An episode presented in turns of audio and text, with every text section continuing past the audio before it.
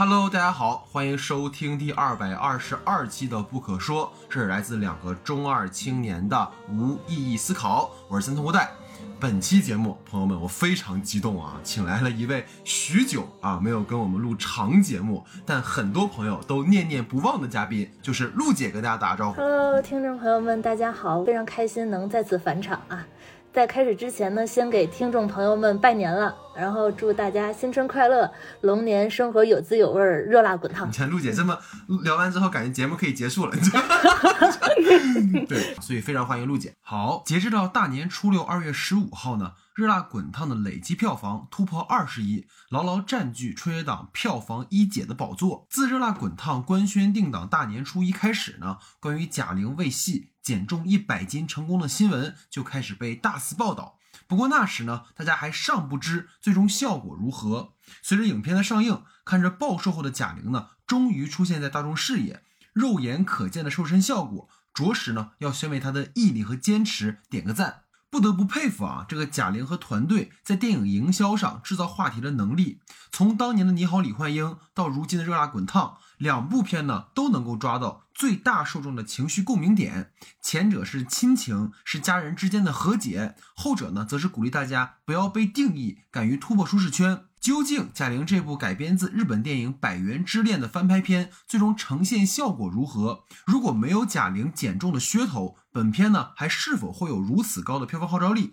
让我们回归影片本身，与久别重逢的嘉宾陆姐一起好好聊一聊贾玲的这部新作《热辣滚烫》。节目开始前呢，还是需要多多关注我们的微信公众账号。播客不可说，我们接下来预计制作的节目呢，包括《首尔之春》，还是觉得你最好二等，其余几部没有聊的春节档电影呢，可能会以短节目的方式呈现，还请大家持续关注我们的节目更新。如果大家想加入听众群，跟我们互动交流，可以在公众号的后台留言“入群”两个字，就会有小伙伴拉您。最近呢，我们入驻了豆瓣的播客认证，如果你喜欢我们的节目，还请帮忙去那里搜索“不可说”，帮忙多多评论。也希望呢，大家收听我们的节目，如果觉得不错的话，可以帮忙点个订阅、关注，谢谢各位。下面进入到我们正式的讨论环节。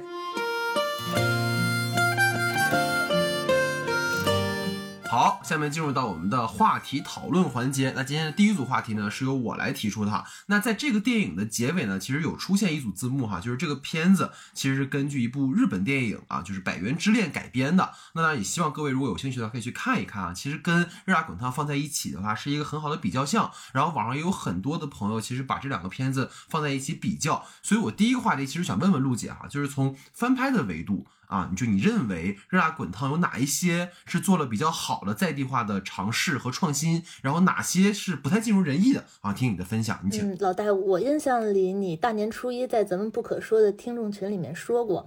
其实感动就够了，不用非比较。嗯，其实如果就是抱着这个普通观众的视角，没有看过原版这个《百元之恋》的前提下去看的话，《热辣滚烫》有自己其完整的独立性就已经是合格了。甚至就是有没有致敬原版的情节都无可厚非，就像你说的，感动就够了。但是就像那个前几年春节档的那个人潮汹涌。改编自那个盗钥匙的方法一样，就是但凡看过原著的这个观众，都很难不把两部电影放在心里一起掂量一下。嗯嗯嗯。所以今天老戴你这个话题，我认为虽然咱们把《热辣滚烫》和原作《百元之恋》放在一起去对比，但是也不可否认热辣自身带给观众的感动，这是一个大前提。然后首先说说好的地方吧，第一个就是。热辣很好的消弭了《百元之恋》中比较敏感的部分，使其成为一部老少皆宜的合家欢电影。比如说，《百元之恋》里面有一些呃袒露胸臀、大量的这个抽烟，对吧？还有一些不可描述的镜头，对，以及部分这个犯罪的情节，热辣里面都很好的规避掉了。还有那个拿着刀去百元超市抢劫的那个疯阿姨，对对对对，热辣里面也把这个都做了这个删减和改编，嗯让热辣没有那么猎奇了，更加的生活化和接地气，嗯比较符合咱们中国人的审美习惯。嗯这些适度的改编呢，使得热辣在春节档上映显得非常的合适，扩大了它的观众群体，对它整个的票房后续表现都是非常有益的。呃，其次第二个改编，我认为比较成功的，也是最感动我的部分啊，就是杜乐莹这个人物形象的塑造。原作《百元之恋》的最后，主人公一子他的比赛不是输掉了吗？然后他就不不断的抱怨自己好想赢，好想赢，然后和那个抛弃自己的前任男友又重归于好，去吃宵夜了。但是这个热拉的结尾呢，虽然这个杜乐莹比赛输了，但他非但没有这个自怨自艾，还勇敢的和对自己始乱终弃的这个浩坤说不。说自己不爱吃牛蛙，改天吧，看心情。拒绝了渣男的这个晚餐邀约，我觉得是非常有骨气的。当看完这个热辣，再回去看《百元之恋》，总觉得《百元之恋》的这个结尾有口气堵着。虽然这两部电影的结尾都是淡淡的，但是热辣看的我就挺解气的，更具备一个类型片结尾主人公自我成长、惩恶扬善的这么一个设定。嗯，最后第三点啊，我认为改编比较成功的点就是贾玲她融入了自己的一些作者性。这两天我看了新华社对贾玲的专访，里面记者问到贾玲说，作为导演，就是是否有自己统一的特点？但是贾玲也说自己，呃，因为指导作品只有两部《你好，李焕英》和这个《热辣滚烫》，所以还不能说有什么延续性的特点。但是目前我们能够看出来的一个就是这个在演员的使用上，贾玲她比较热衷于自导自演。嗯，他自身就非常有戏剧性，他讨喜的这个形象，还有非常好的观众缘，以及他大碗娱乐旗下的这一众演员，比如他的好姐妹张小斐，呃，都让他的作品稳定性很强，底盘很扎实。另一个是他的这个作者签名方面，比如说他拳击服上的那个英文，这是李焕英的女儿，就是再次致敬了自己的母亲和自己的前作。对吧？以及他在这个采访中也表示，就是他要求购买李焕英版权的那个索尼影业，在翻拍版的电影结尾也要加上此片纪念李焕英的字卡，还要附上就是他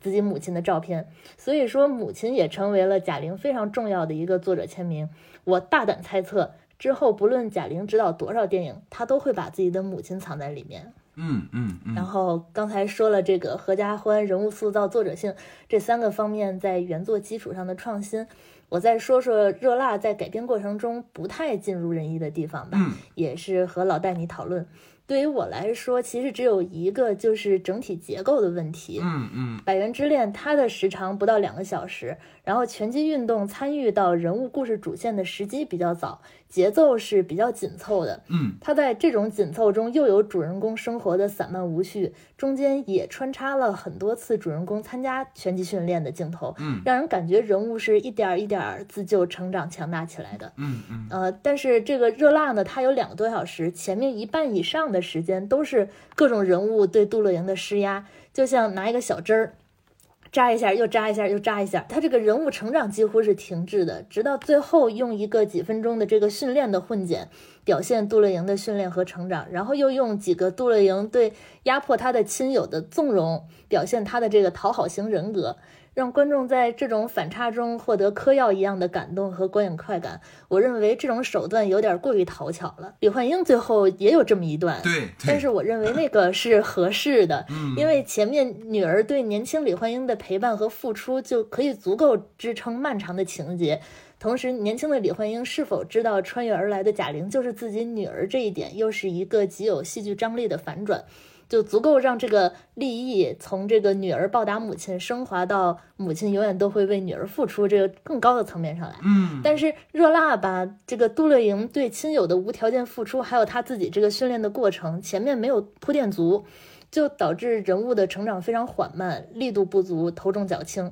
可能还没有等到这个高潮的段落，这个华彩的段落，观众就已经陷入了观影的疲惫，影响这个。最后的观影感受，这一点我认为是改编过程中我认为做的不够好的啊。这个问题也听听老戴的看法。嗯，对，我觉得陆姐一直对可能贾玲是比较包容的吧。就当然，我首先还是要讲说，她作为一个可能之前没有过任何导演经验，然后从李焕英到热辣滚烫，她一定是有她很。嗯，突出的地方啊，这个突出的地方，无论是说他对于话题的这种把握，还是说他对于更广大观众的一种受众心理的掌握，这个其实都是有他嗯优优秀的部分吧。首先从好的意义上来讲，当然了，你说《百元之恋》，它其实是更多展现这个女主人公翟腾的一种颓废，从颓废中蜕变出对于生活那种激情啊，包括对拳击的热爱呀。然后《热辣滚烫》，像刚才陆姐也讲到，就是他。在整体的编排上，可能更加重了这种喜剧的元素。包括如果大家去看这个电影，整个画面的呈现，《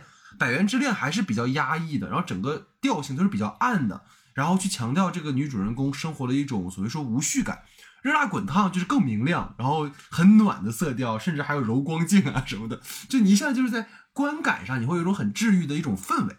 然后你当然你可以理解为说，热辣滚烫就是绿色和谐版的《百元之恋》，包括刚才。其实陆爷讲的所有的点啊，就我不再重复了，就是取而代之的那些，无论是之前在原著里面的所谓强暴的情节呀，或者是犯罪的情节呀，其实都会变成可能更加重女主人公呃杜乐莹和拳击教练浩坤之间的关系这条线索，然后包括很多笑料的呈现也在这其中，然后以及说开场不久的时候啊，乐莹的闺蜜抢乐莹的男朋友。对吧？李雪琴跟乔杉这两个角色，其实在原作里也是没有的，他们完全是照着一种所谓丑角的设定去做的。所以我认为，如果说你定位到它是一个服务于春节档啊，让大家去开心的这样的一个片子的话，我觉得《热辣滚烫》的确是有可圈可点之处啊。当然了，我觉得贾玲本人的瘦身也是这个电影很重要的一个看点。不过这个部分可能我们在后续再去讨论。我觉得可能。不太好的地方啊，或者说有点画蛇添足的地方。我经常在之前聊到翻拍的时候，我会说国产翻拍片有一种取其糟粕、去其精华的问题，就是原作的《百元之恋》其实剧本相对还是比较扎实的，但是相较于说可能有一些真的你看完之后如坐针毡的翻拍片，贾玲这部片的问题啊，当然它有它的亮点，但我觉得它的问题是，如果你想跟原作有一个分割的话，其实你有些情节也不用非要沿用原作。因为原作里面的很多情节其实是有一个完整性、一个整体性的。那就比如说你这里面保留了一些情节，甚至很多地方的分镜是照扒的，但是你其实，在另加的情节上跟原作精神是相去甚远的。所以那些所谓原作中的关键情节，到了《热辣滚烫》里面，其实没有了原作里面的力量感。这个部分是我想跟陆野去讨论的。比如第一个哈，就是女主人公爱上拳击的原因。嗯，那原著里面那个翟腾和拳击教练就是没有什么在拳击上太多的交集。那个原作里面是这个女孩每天路过这个拳击馆，然后她被一个啊非常有荷尔蒙的那种性张力的一个男性所吸引，因为她之前没有谈过恋爱，可能是一个母胎 solo。但另一方面，她在这个不断路过的过程当中，其实是有被这个拳击运动本身去影响和启蒙的，因为她一直是一个很压抑自己的一个人。然后他看到拳击场上那些人流汗啊，然后呐喊啊，他是会有这样的一种，好像我是不是可以通过这个来发泄我自己的感觉？包括原作的开场，陆姐你还记得是斋藤陪他的侄子玩那个拳击游戏吗？嗯，是的。所以说你从电子游戏的这种虚拟世界到了现实中的拳击场，其实也预示着可能斋藤他不再逃避，而是积极的面对生活。反观你看《热辣滚烫》里面，他改编了这个部分，就是拳击手变成了。卖卡的拳击教练，然后你会发现乐莹开始学拳击，其实为了追浩坤。对，就在原作里面的拳击手为什么这么颓废，是因为他到了规定的退役年纪，他又没有任何的成就，就等于说他这么多年的努力，到最后都变成了一种无意义的自我否定，所以他才会变成那么混蛋。然后贾玲版本这里面这个浩坤呢，就是嘴上喊着“哎，我特爱拳击啊，我来这不是为了卖卡”，就上来之后搞得特别纯粹，特别的理想主义。但是到了比赛上，有人给他塞钱，就突然大翻脸，说什么“哎，我马上退役了呀，哪有钱啊什么的”，就整个人物太拧巴了。他整个人物来了一个一百八十度大转向，所以就是原作里面是真的有在拍那个拳击手生活其实很拮据，他最后伤害了女主是因为。出轨了一个能够给他工作的一个卖豆腐的女孩，然后贾玲版就变成了浩坤为钱六亲不认。就你且不说啊，这么写会不会有一些简单粗暴？我觉得最关键的问题是说，他这么写之后，乐莹就没有学拳击的契机了。就是原本你学拳击可能是为了男人，那你本人对拳击其实没有什么热情。当然，我不是说你你不为男人就不能去做你想做的事情，但问题是拳击是不是唯一的选择？就你当然有各种各样的方式可以证明自己啊，包括你就减肥是吧？你是不是也是证明自己？所以这个点我也好奇，说陆姐怎么想？就是对于女主跟拳击结缘以及拳击手的关系这条线你是怎么看？因为像原作里面的话，一开场就是一个他玩这个拳击游戏的这么一个镜头，其实跟他后面加入到呃，就是原作里面那个女主加入到这个拳击这个运动来说，是有一个连带关系，也可以说就是一条线索的。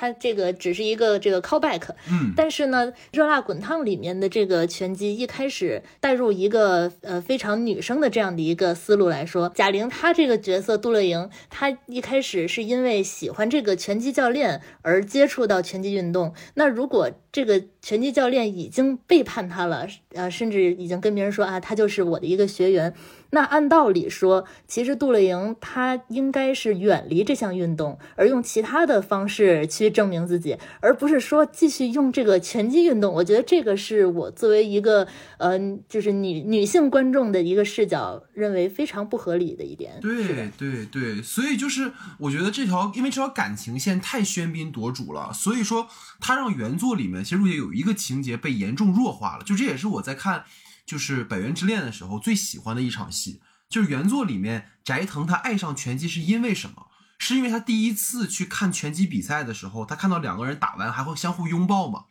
然后其实那个时候导演给了很多的，就是安藤英的反应镜头去拍，说他看到哎这两个人居然还能和好如初，就是那个是那个女主人公特别向往的人和人之间的那种关系的亲密感。因为在那个电影里面，就是原作里面，它展现了大量的，无论是血缘关系还是非血缘关系，都非常的冷漠，然后都非常的易碎。但直到他看到这个拳击手们的这样的一个场景的时候，给他了很大的触动。甚至在之后的戏份，他就会问说：“哎，为什么你们还要拥抱呀？啊，你们拥抱的感觉真好。”他一直在强调这个点。然后贾玲版本，其实你看到的话，他保留了这个细节。但是完全是照葫芦画瓢，就还给了个镜头，说他看到了打完拳击才拥抱，然后他后来跟浩坤见面说，哎呀，他们打完之后还会拥抱，真好呀。可是这个话完全没有起到原著里面的那种对那种力量感，所以就会让我觉得，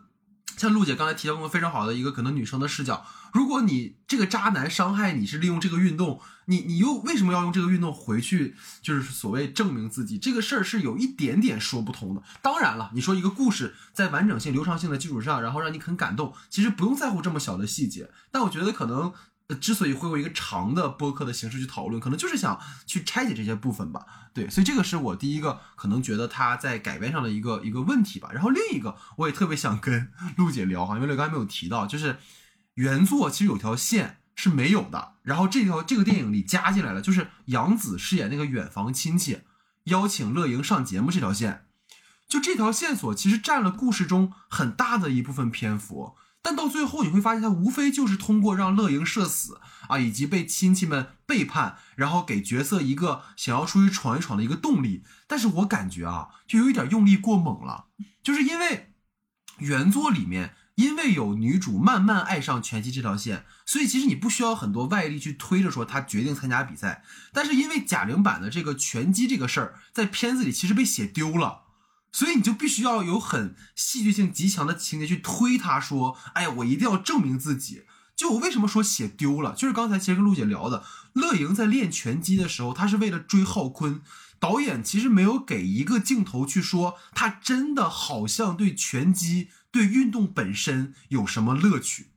那段时间里，他所有的练习都非常痛苦。只有浩坤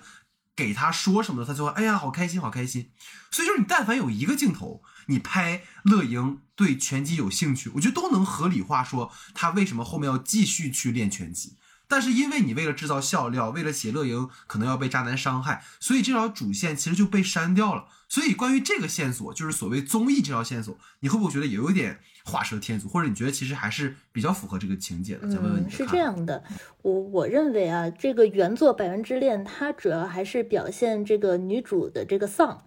就像你说的这个日本的丧文化，还有他自己的这个颓废。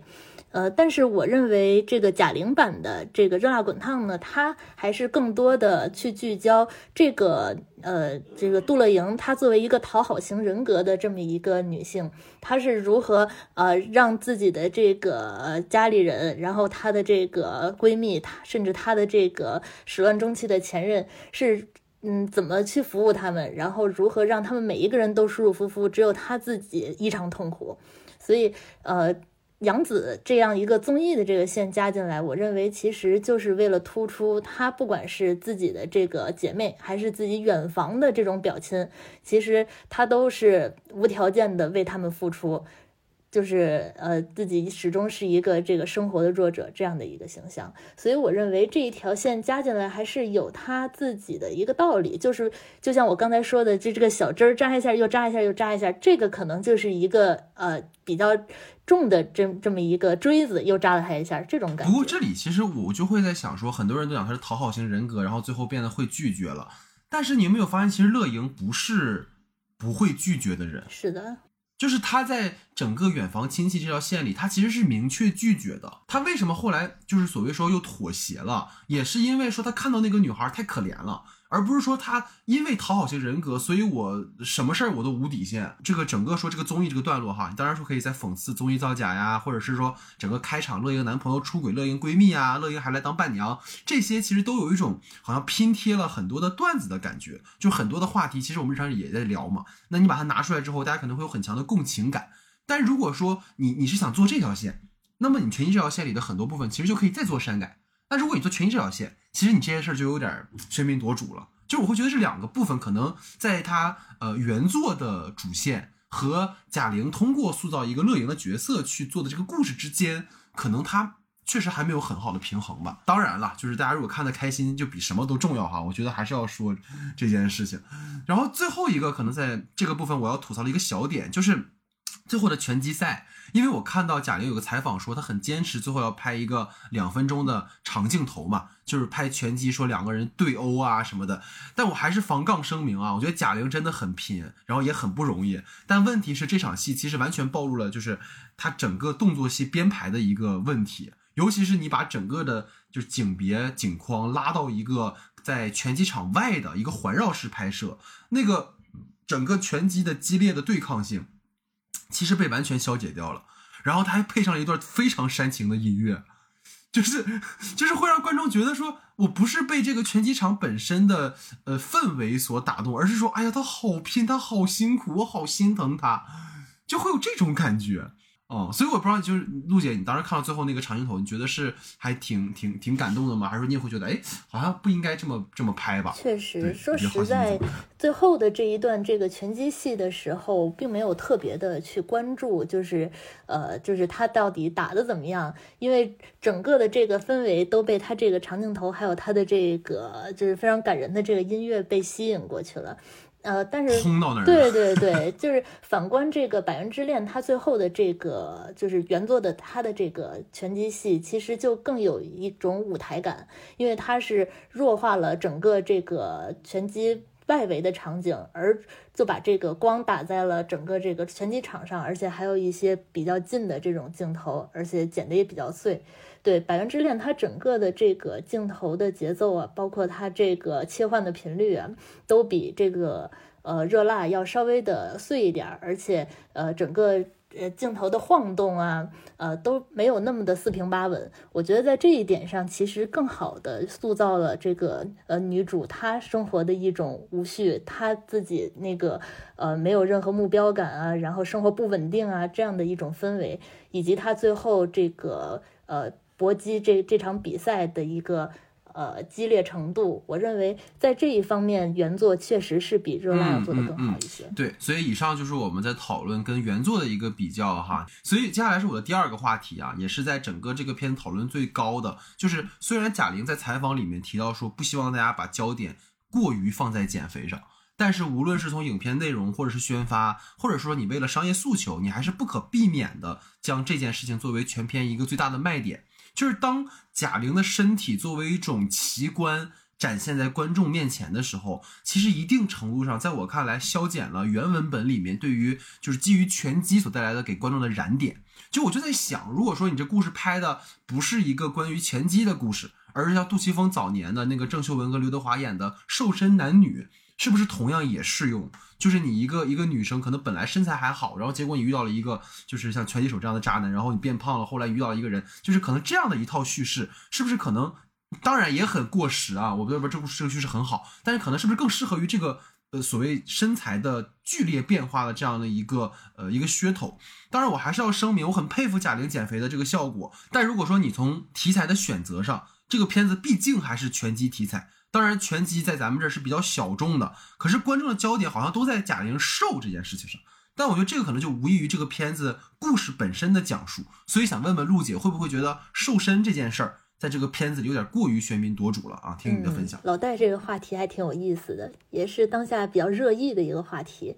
就热辣滚烫过分聚焦贾玲减肥，确实是削弱了电影的初衷。可是它截至目前呢，以这个十六个亿，咱说话就十七个亿的票房，领跑这个春节档的成绩，其实很大程度上又是由贾玲减肥的这个话题而造就的。是，就我认为人们对宣发焦点的讨论，其实就是基于电影作为商品还是电影作为艺术这两件事之间的对立统一导致的。好还是不好，这是一个很难定性的问题。就是瘦身这个元素在片中是不是有些喧宾夺主？我认为是的。就不论是贾玲有心还是无心，在本片上映之前呢，她一直对自己的这个减肥成果保持神秘。她也将近一年都没有出现在这个大众视野中了。不是有人说他为了保持这个瘦身的神秘感，连春晚都没上吗？这点呢也很成功的引起了这个观众对贾玲现状一探究竟的这个好奇心。饥饿营销，是的，是的。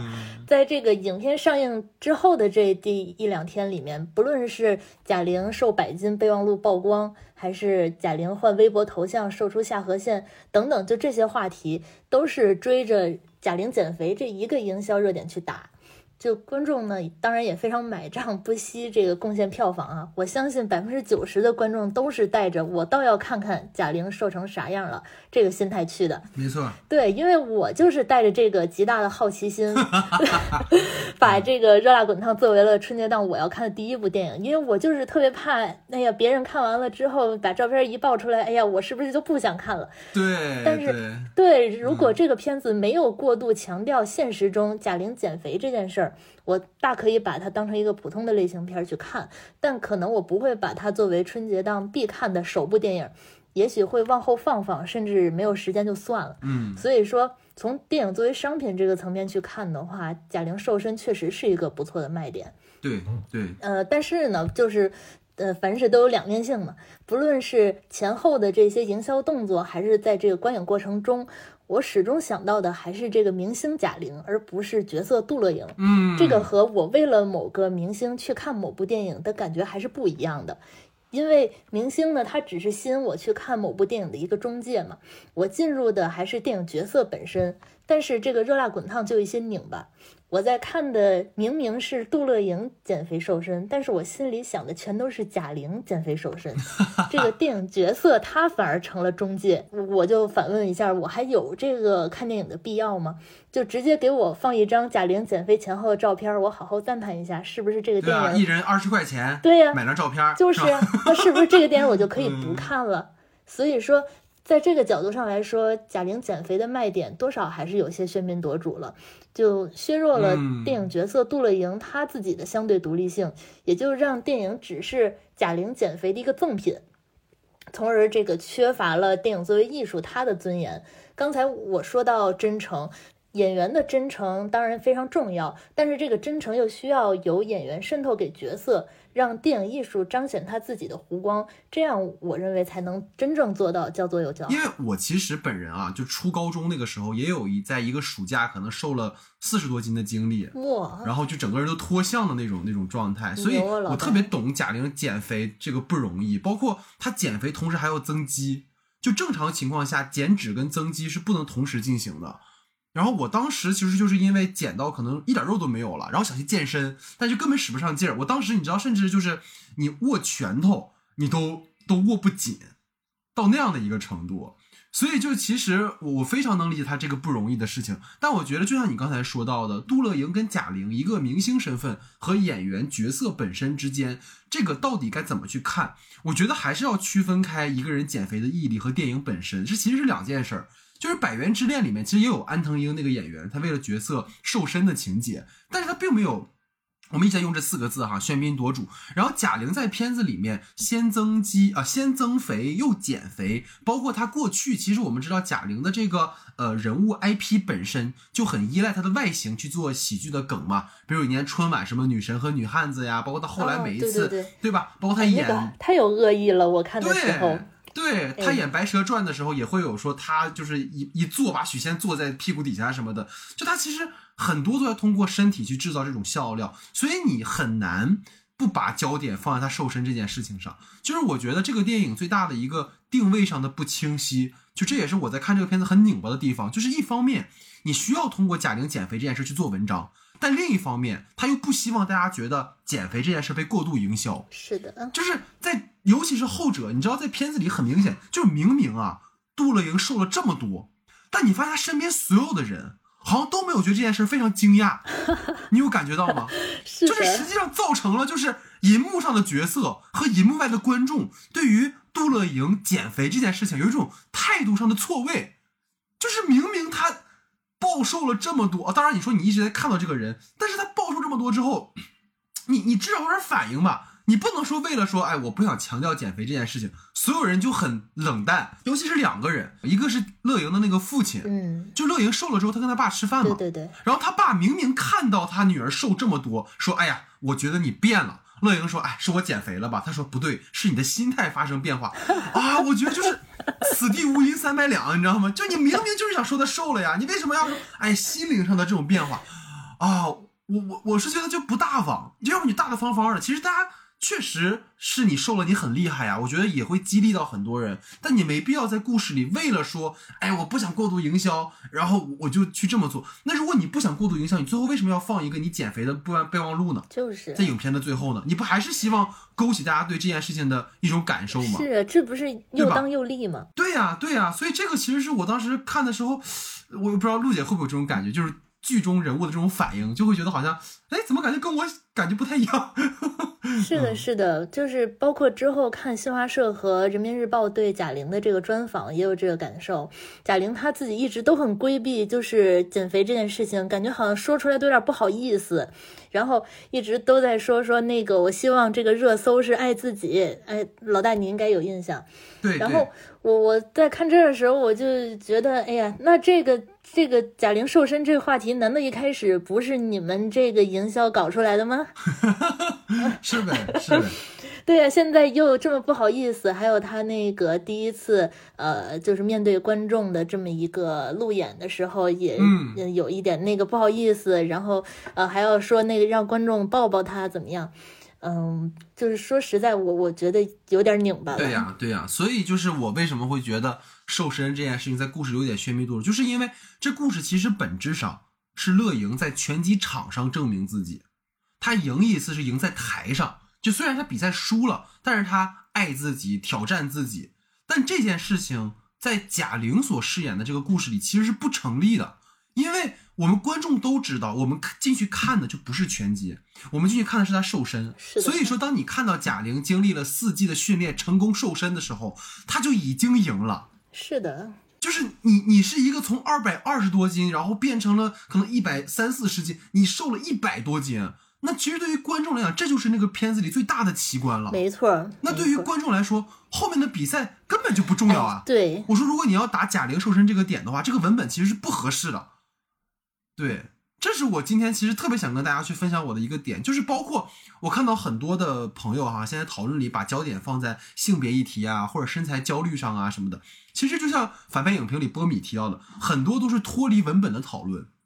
就如果你仅就从文本层面，减肥所制造的身体奇观，其实就跟我们在科幻片里看到的经由 CGI 所完成的视觉奇观是一样的，就是它过于强的视觉，其实消解了那个文本本身的意义。就像我们说，你看到《百元之恋》里面，它讲的不仅仅是一个有关一个丧批女人重新找到活下去意义的一个电影。其实你看到更多的是他去通过展现他不同的工作生活的一些状态，去展现底层人之间的各式各样的挣扎和生活的窘境。有底层互害的，有陌生人之间的善意和恶意的，也有人性中的点点微光。就是相较而言，《热辣滚烫》里面所有人。所有的人物关系，其实都把乐莹变成了那个片子里最无辜的存在。就是他到底为什么进入人生低谷了，选择摆烂了？拳击又是在他这段人生里面怎么激发他的战斗热情了？就试问，如果乐莹在灵魂暗夜，也就是说，一会儿我们还会聊啊，就是暴雨那个痛哭的时候，然后飞进来的一张宣传单，那个宣传单如果不是拳击，而是减肥带你飞，减肥营欢迎你，是不是也成立呢？是的，是的，包括刚才咱们前一个话题说到那个拳击那一场戏的时候，其实说实话，我几乎。注意力除了那个音乐呀，全都集中在了露出的那个肚子那那一块的那个肌肉，嗯嗯嗯，对他的腹肌，还有他的这个小臂，他的整个包括脸的这个整整个状态的这个变好，我我整个的这个注意力焦点其实全都是在他这个身体外形的变化上。呃，这就极大的削弱了他在这个拳击比赛过程中到底是如何运用他的技巧，如何展示他的成果。这个真的被削弱了非常对，而且其实，在原作里面，就是他也提到那个左勾拳嘛。如果大家记得的话，热辣滚烫的结尾，沙溢也说你左勾拳厉害，拿左勾拳去打人家。这个也是原作里面，他其实，在前面那个斋藤在原作，他是不断通过比赛，最后通过左左勾拳来获取到了一个资格。所以他左勾拳确实很厉害，但在这个片子里面，我们只看到乐莹在一直坚持减肥，或者一直在打桩，或者是怎么样的，但是你不知道他的这个专业技能到底到什么程度了。是的，所以一直是一个非常非常模糊，一直在主创们在回避的一个点。没错。然后最后你又要是一场非常正式的拳击赛，就会让我觉得，哎呀，就是我最后可能举个例子吧，就是去年有个片子讨论度很高，就是惠子凝视。啊，它是一个日本电影嘛，讲的是就是患有听觉障碍的拳击手惠子坚持打拳的故事，就是观众能够通过这个故事看到，对于有残障的惠子来讲，打拳有多难，你要克服怎么样的生理极限，你知道你听不到声音其实是非常非常困难的，包括拳击对他来讲到底有多重要。你反过热辣滚烫，就是减肥对于乐莹来讲也绝对不是一件简单的事情，你况且你还要增肌。你当然，对于电影来讲，你不用太苛责，对吧？但是那段蒙太奇可能也也也把这个事儿就拍的好像很利索。但对于说缺乏运动的肥胖人士，你想减肥想增肌，你如果只是在一个拳击训练营，又没有很专业的人去帮你做营养师做那个训练的话，其实是很难的。嗯，就你说真的爱自己的话，我不认为他的这种瘦身效果。所能传达出来的价值观是爱自己，因为绝大多数人是没法匹配跟他一样的资源、营养师、训练师资源，包括你减肥也是为了服务于你的影片嘛。啊，我知道有点吹毛求疵，有点苛刻哈。那这个是我我觉得就是不希望大家看完之后觉得，哎呀，我我要减肥什么的。减肥真的不是一件就真的只需要毅力的事情，因为像我也是，我当年减肥之后，其实我的胃口就变得不好了。就我会经常的胃胀，经常的呃犯恶心，然后四肢无力，其实是有很多的副作用的，而且你有极大可能反弹，嗯，所以我也觉得，就是当我们去全民狂热的看到他瘦身励志以外，可能还是要考虑更多的东西，它没这么简单，所以就是我们整个的第一组话题哈。周遭在兵不绝冷。遍体鳞伤却不疼。好的，在我的话题之后呢，进入到陆姐的话题时间哈，你请。嗯，我的第一个话题是在影片接近结尾的位置，揭秘了杜乐莹在出租屋那个至暗时刻的夜晚，心态一百八十度大转变的情节。我帮大家回忆回忆啊，就是被群嘲的杜乐莹在电闪雷鸣的夜晚跳楼之后，第二天一早照着镜子看着自己这个肥胖的身体，说了一句“好疼啊，怎么一点伤也没有”。然后就开始洗心革面练习拳击，这个段落说实话有不合理的地方，但是直到现在好像也没有什么人讨论这段情节。所以想问问老戴，你是如何理解这一段的？其实也是整个电影的一个，就很多事儿它都是通过情绪给含糊过去了。是的，是的，是的，大家不太会在意。是，就哎呀，这是电闪雷鸣，他怎么了？没看着，反正可能看了一眼手机，一抬头完事儿了。但是 其实很多观众看到那一段，就是他说好疼啊，怎么一点伤也没有的理解，都是就是因为他很胖，所以他那个摔下去啥事儿也没有，然后就开始发笑。啊啊啊！哎呀，这个我我认为并不是这样的。的，所以老戴，你说说你大概是如何理解的？是是是，就当然，我觉得这一段肯定是开放式的解读了哈。我觉得两种两个维度吧，就是一个，就像刚才你说，他真的掉下去了。其实那个时候，我觉得比起他因为太胖什么的，是因为你看他那个镜头给了一个俯拍乐莹掉在地上的镜头，然后你看他下坠之前，他应该是有一个冲到别人的那个，就撞到人家那个天棚了，所以缓冲了一下，对对，所以他才没事儿。是啊，然后乐莹其实说他一点伤都没有，我觉得这个话你可以读解的角度是，他因为他之前所有的伤都是心理的伤，嗯，就你无论是被亲戚利用，还是说闺蜜抢男朋友，还是被渣男伤害，他们这些都没有皮皮肉伤，是的，但是他都很疼，是的，所以当他有这样的一个意外之后，他那句话其实带点自嘲，就是。我心疼没有皮外伤就算了，为什么我他妈坠楼都没有，对吧？我觉得这个可能是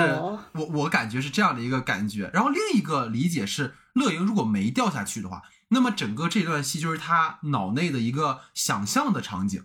就等于说，来自周遭人给他的伤害，然后很就就好像是把他推下楼一样，让他很难过。因为正常来说，乐莹的体重带来的一个加速度啊，我虽然物理很不好，你下坠的时候应该是凶多吉少的。是的，就就而且再一个说，乐莹你不是说刀刀枪不入嘛，你毕竟后来在场上被打的也挺惨的，所以这个。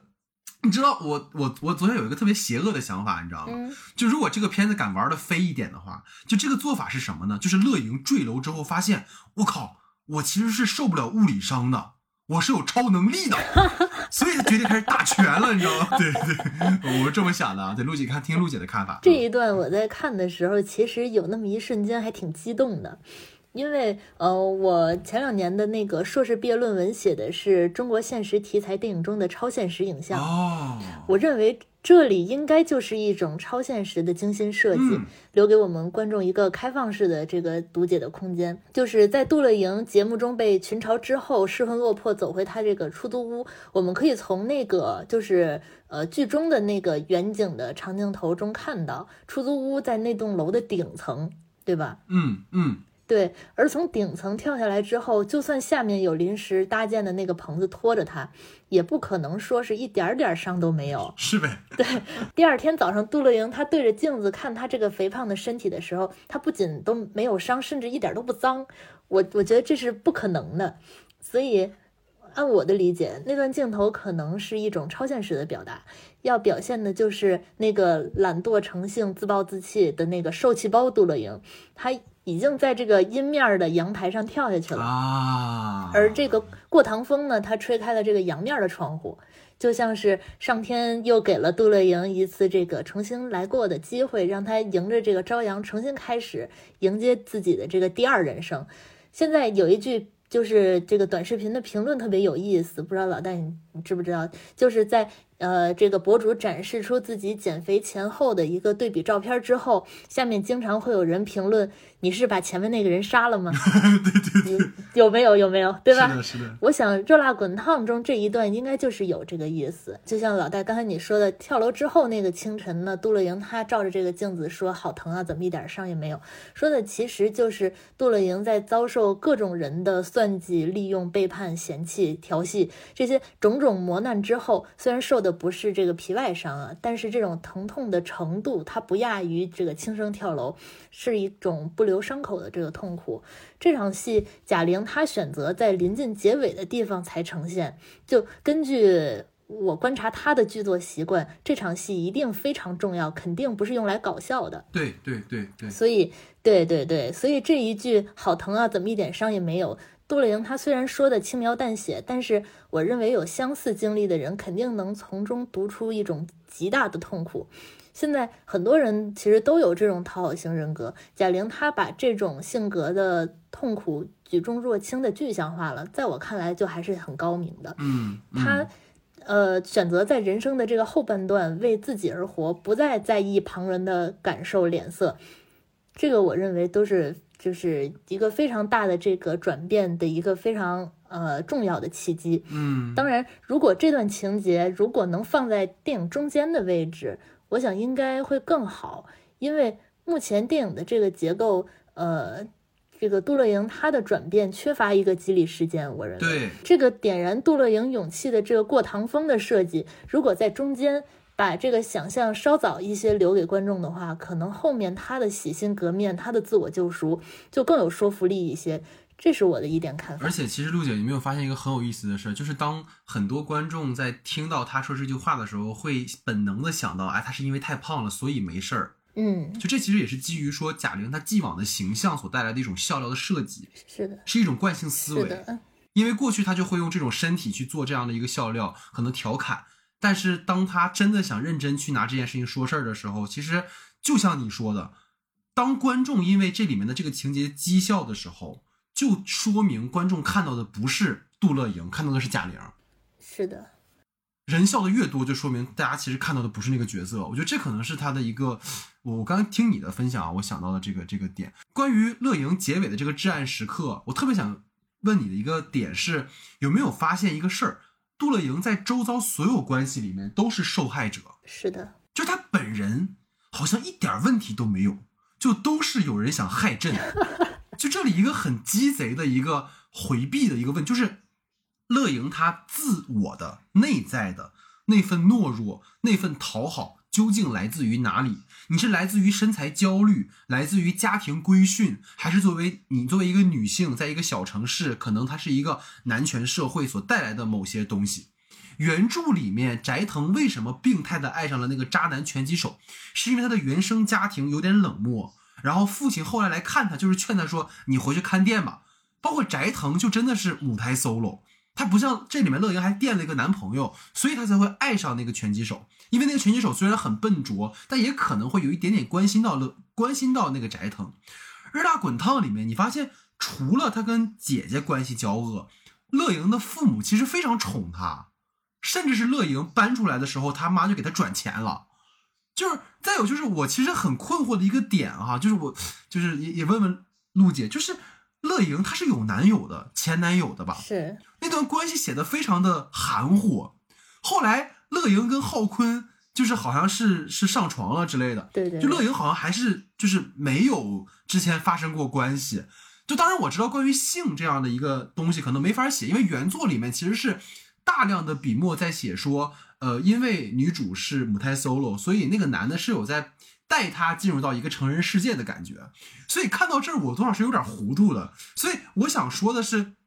乐莹的角色塑造的起点是有一些内向的、讨好的、胖乎乎的，但对于她既往的遭遇经历一点都没有提。她一直是被各种人伤害，然后到了一个点，就像你说的，就选择重新来过了。这整个转变其实作用于角色对外部压力的反馈，她内在的冲突其实我始终没有 get 到。我也不知道陆姐对于这个话题你怎么看？是的，是的，就乐莹的这个故事给我感觉好像是。从《热辣滚烫》这个电影开始，这个人才开始的。啊，就他整个的人物的小传，他的前史感觉非常单薄，是的，而且他整个人都是感觉很扁平的这样的一个人物，呃，他好像一直就是这样的一个讨好啊，一个就是对生活没有什么希望啊这样的一个形象，但是。嗯，我我没有从他的身上看到什么他其他的优点或者缺点，好像就他一直在经营，一直在消费他自己的这一个特点一样。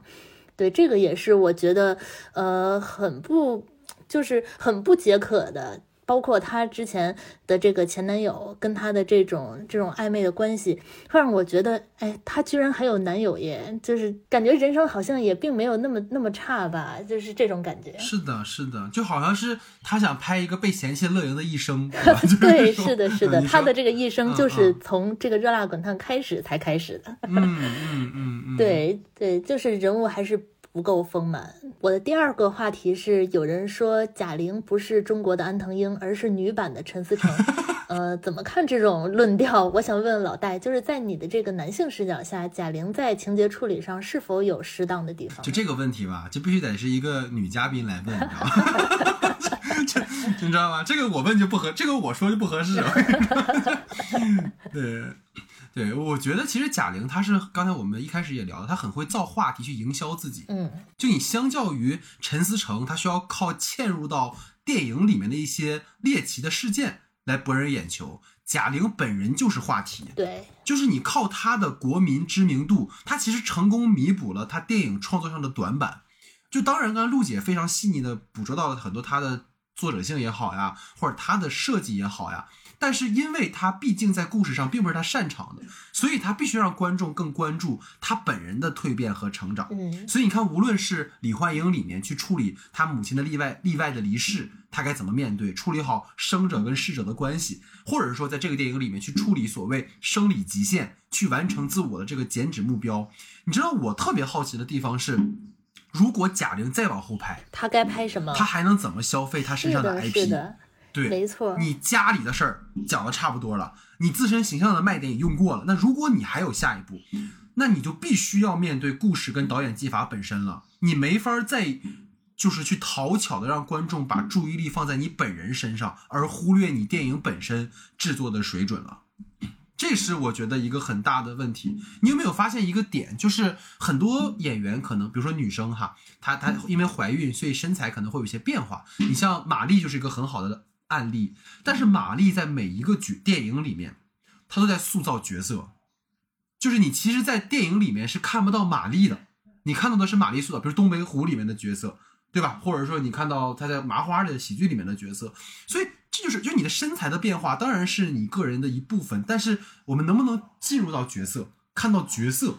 啊、这个是我我其实比较好奇。至于陆姐你讲说所谓性别视角某些情节是不是恰当，我觉得啊还好。啊，毕竟去年呢已经被芭比洗礼过一次了，对吧？是 这种感觉其实还挺好。就是当然，你说现实中肯定是有油腻的男性通过职权骚扰女性员工啊、职场霸凌啊、学术霸凌啊，很多乱象是存在的。片中去揭露跟批判这一点，我觉得没毛病。但我说实话，如果真的从呃性别视角来看，我觉得不恰当的其实是对于角色本人的塑造，就是它不是关于性别的，嗯，而是说他有没有塑造好一个人。就是雷佳音饰演的那个浩坤，就是刚才我们聊，就是比较扁平的一个存在。你可以说，你就像《百元之恋》里面那个拳击手，你就是一个见异思迁的大渣男，是吧？人家给你吃给你穿，你他妈转眼就跟人就跟人跑了。但是偏偏你发现，就是在《热辣滚烫》里面，导演还在浩坤身上似乎是寄托了一些价值感。嗯，但是呢，你又没有真的用心去塑造这个角色，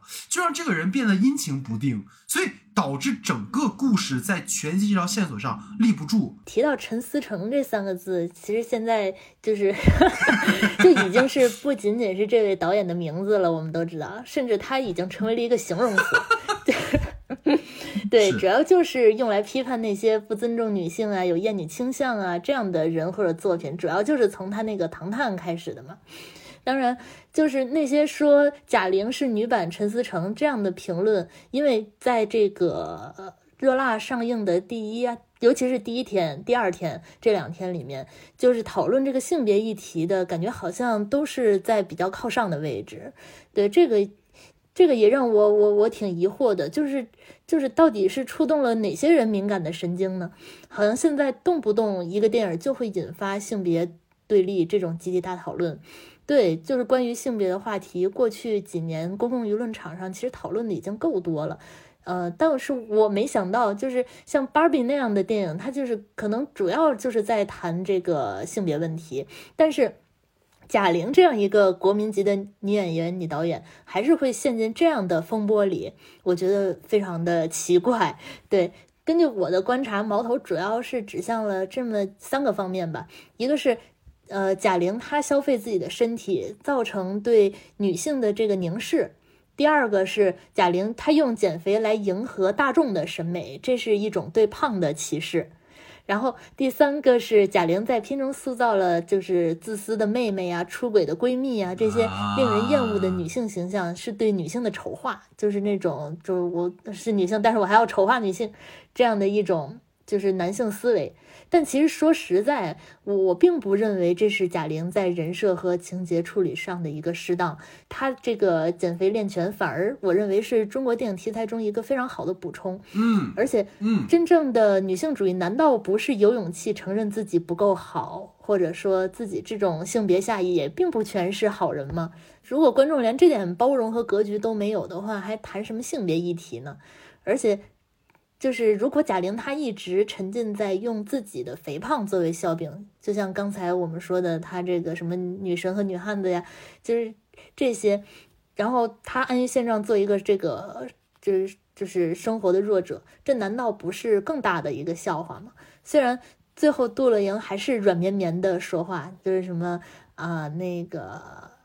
呃看心情改天吧，就是还是这种软绵绵的一个状态，但是再也没有人不把她当回事儿了，对吧？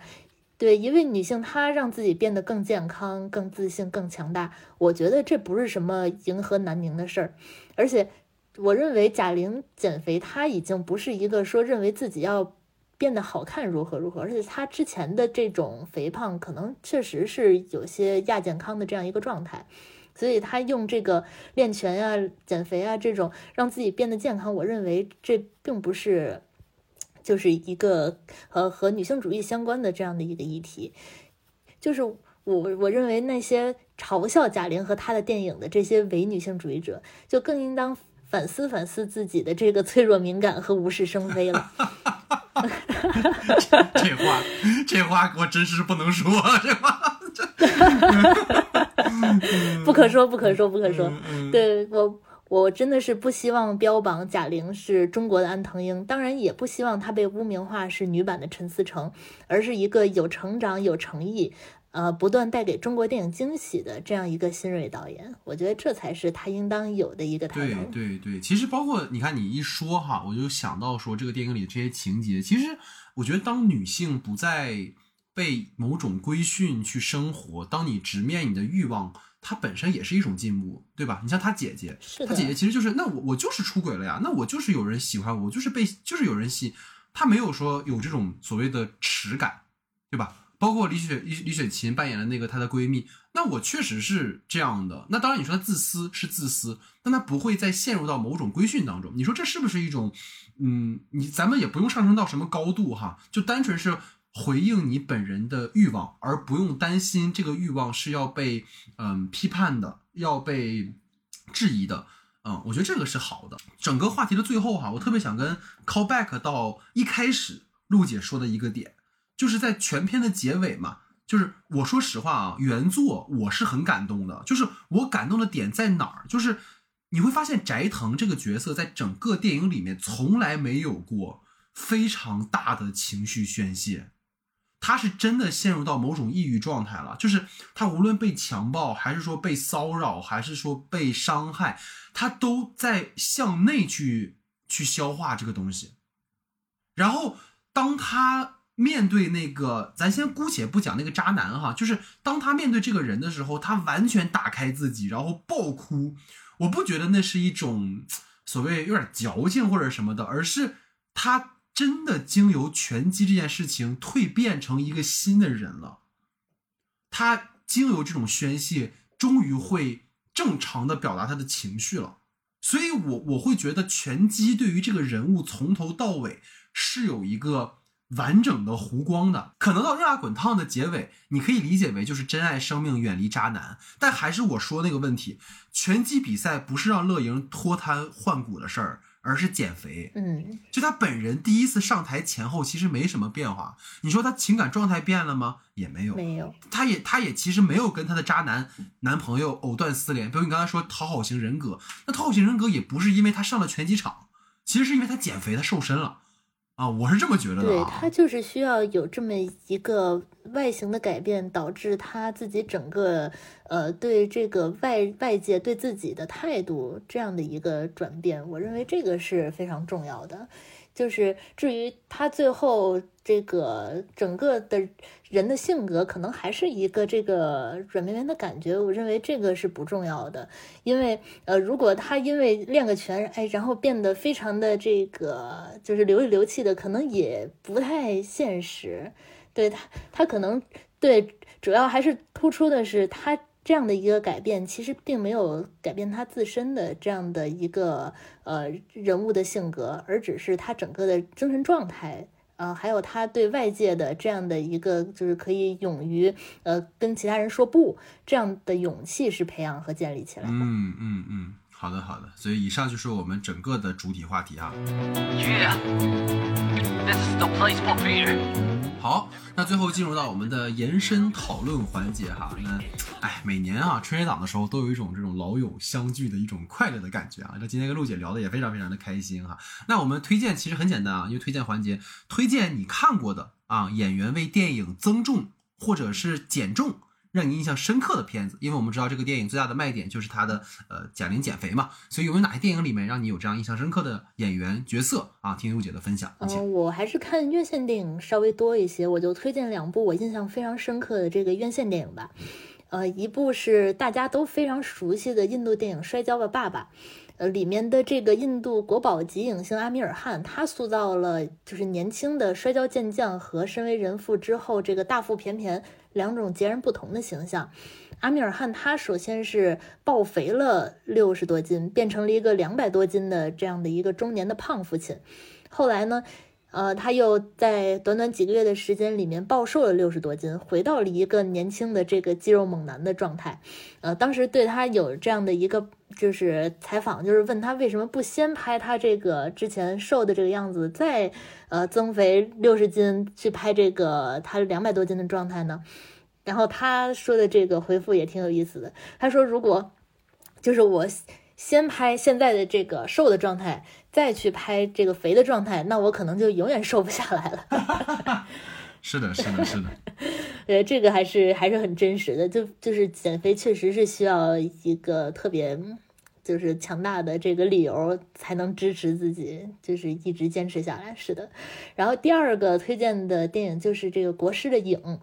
里面邓超这个人物，他一人分饰了两角，一个是身材健硕的影子靖州，一个是瘦骨嶙峋的真身子鱼。呃，邓超他在三个月的时间里面是增重了二十斤，练就了一身肌肉，拍摄靖州的那个戏份，呃，然后又开始了。一一段魔鬼式的自虐，在二十多天的时间里又减重了四十斤。我认为这个这个增肥和减重比贾玲的这个还要困难，因为她这个时间实在是太短了。她最后剩的皮包骨头再去拍摄这个子瑜的戏份，所以让我印象非常深刻，是因为这两个角色，他在这个特效技术的处理下是同屏出现的，一个呃健硕，一个枯槁，它对比是非常明显，还有挺强的视觉冲击力。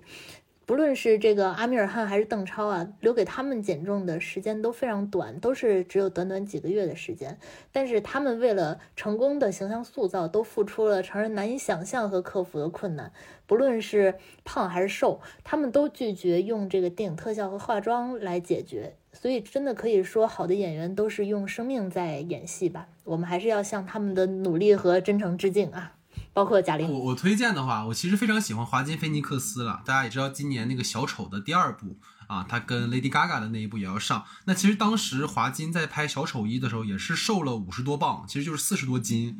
啊。我觉得就是大家能够从那个电影的呈现看到，就是华金所饰演的阿 Sir 啊，Joker 他整个的这种颓丧的状态，我觉得也是经由他身体的变化而带来的。一个感觉，而且他其实华金本人日常生活就是那种微胖的一个，就是很憨憨的一个感觉，所以经由那样的瘦身，其实也达成了对于角色的一种嗯贴近吧。所以那个时候我印象很深。还有就是在好莱坞有一个人尽皆知的橡胶人，就是克里斯蒂安贝尔，就是我们比较熟悉就是他的蝙蝠侠嘛，蝙蝠侠三部曲，他在很多电影里面都是那种。特别极致的瘦或者是胖，比如他早年就有个机械师，就是瘦到已经几乎没人样了。然后要不然就像副总统，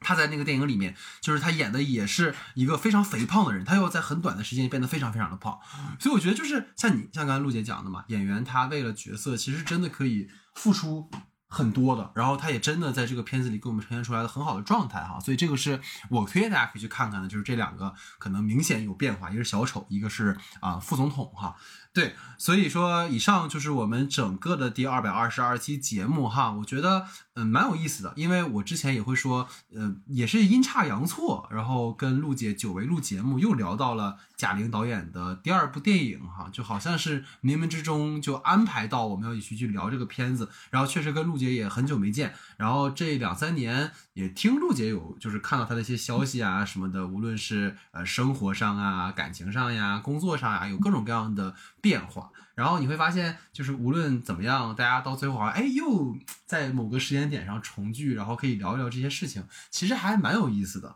啊、所以我觉得可能也是经由电影吧，可能也让我们能够更好的讨论。我觉得也包括贾玲这个电影，嗯，虽然我可能本人来讲对这个片子还是像刚才我们讨论这么多有一些想法，但我觉得大家的感动，就像我一开始我们提到的，就是大家的感动是真的。就这个感动，无论是基于他减肥本身，还是说基于你对于贾玲这个人的喜爱，其实可能我现在不会像过去那样说很很苛刻的去评价啊、而是说，嗯，毕竟你放在春节档，你就是一个更多的服务观众的电影。那么观众们既然既看完电影之后，既能有一些小震撼，然后又能有一些话题，又能带来一些轻松愉悦的感受，有一些被激励的感动，我觉得就很成功了。所以说，电影它根本来讲，就像为什么今年春节前讲分线发行那件事儿，它毕竟是一门生意。为什么整个疫情三年大家都过得不太好？所以你看到这个电影能够卖这么多的钱，也是一件非常好的事情，对吧？最起码大家能够继续拍下去，即使他可能不是很专业的导演，那又怎么样呢？你就是看今天的票房成绩，你也能看得出来是什么样的一个状态啊。所以我说，可能嗯，就是这么一个市场环境，然后这样的一个片子，反正我觉得也是能够让大家感动的一个作品就足够了啊。所以说今天讨论了这么多啊、也是非常开心啊，然后跟能够陆姐讨论，然后也希望陆姐能够在二零二四年吧，多多来不可说聊天儿，好吧？这是我们整个的，对，是我们整个的第二百二十二期节目，感谢大家的收听，感谢大家的时间，感谢陆姐的参与，我们下期节目见，拜拜。自己就是自己最好的陪